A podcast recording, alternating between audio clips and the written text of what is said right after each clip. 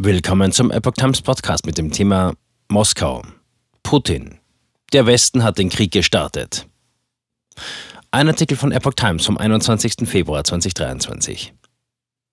Wladimir Putin hielt seine Rede zur Lage der Nation in Moskau. Dabei erklärte er die Kriegsziele Russlands und benannte den Westen als Aggressor. Der russische Präsident Wladimir Putin bekräftigte die Kriegsziele seines Landes in der Ukraine systematisch weiter zu verfolgen. Man wolle lediglich die historischen Gebiete Russlands verteidigen, sagte er am Dienstag in einer Rede zur Lage der Nation in Moskau.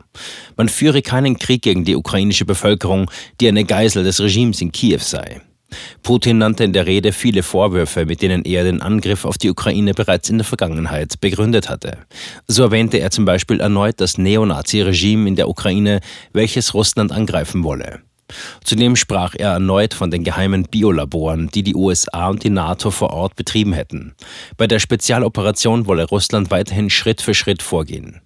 Der russische Präsident machte den Westen nochmals für die Eskalation verantwortlich. Zeitgleich sagte Putin, dass sein Land alles getan habe, um den seit 2014 anhaltenden Konflikt im Donbass friedlich zu lösen. Der Westen und nicht Russland habe den Krieg begonnen, so der Kreml-Chef. Zitat: Sie haben den Krieg gestartet und wir haben Gewalt angewendet, um das zu stoppen. Zitat Ende. Kiew. Ukraine wird Russen vertreiben und bestrafen. Nach der Rede von Putin hat die Führung in Kiew das Ziel bekräftigt, die russischen Soldaten aus der Ukraine zu vertreiben und die Verantwortlichen für den Krieg zur Rechenschaft zu ziehen. Die Russen steckten strategisch in einer Sackgasse, erklärte der Leiter des ukrainischen Präsidialamtes Andrei Jermak am Dienstag im Online-Dienst Telegram. Zitat: Unsere Aufgabe ist es, sie aus der Ukraine zu vertreiben und sie für alles zu bestrafen. Zitat Ende. Die US-Regierung wies im Anschluss an Putins Rede seine Vorwürfe an den Westen als absurd zurück, wie die Welt berichtete.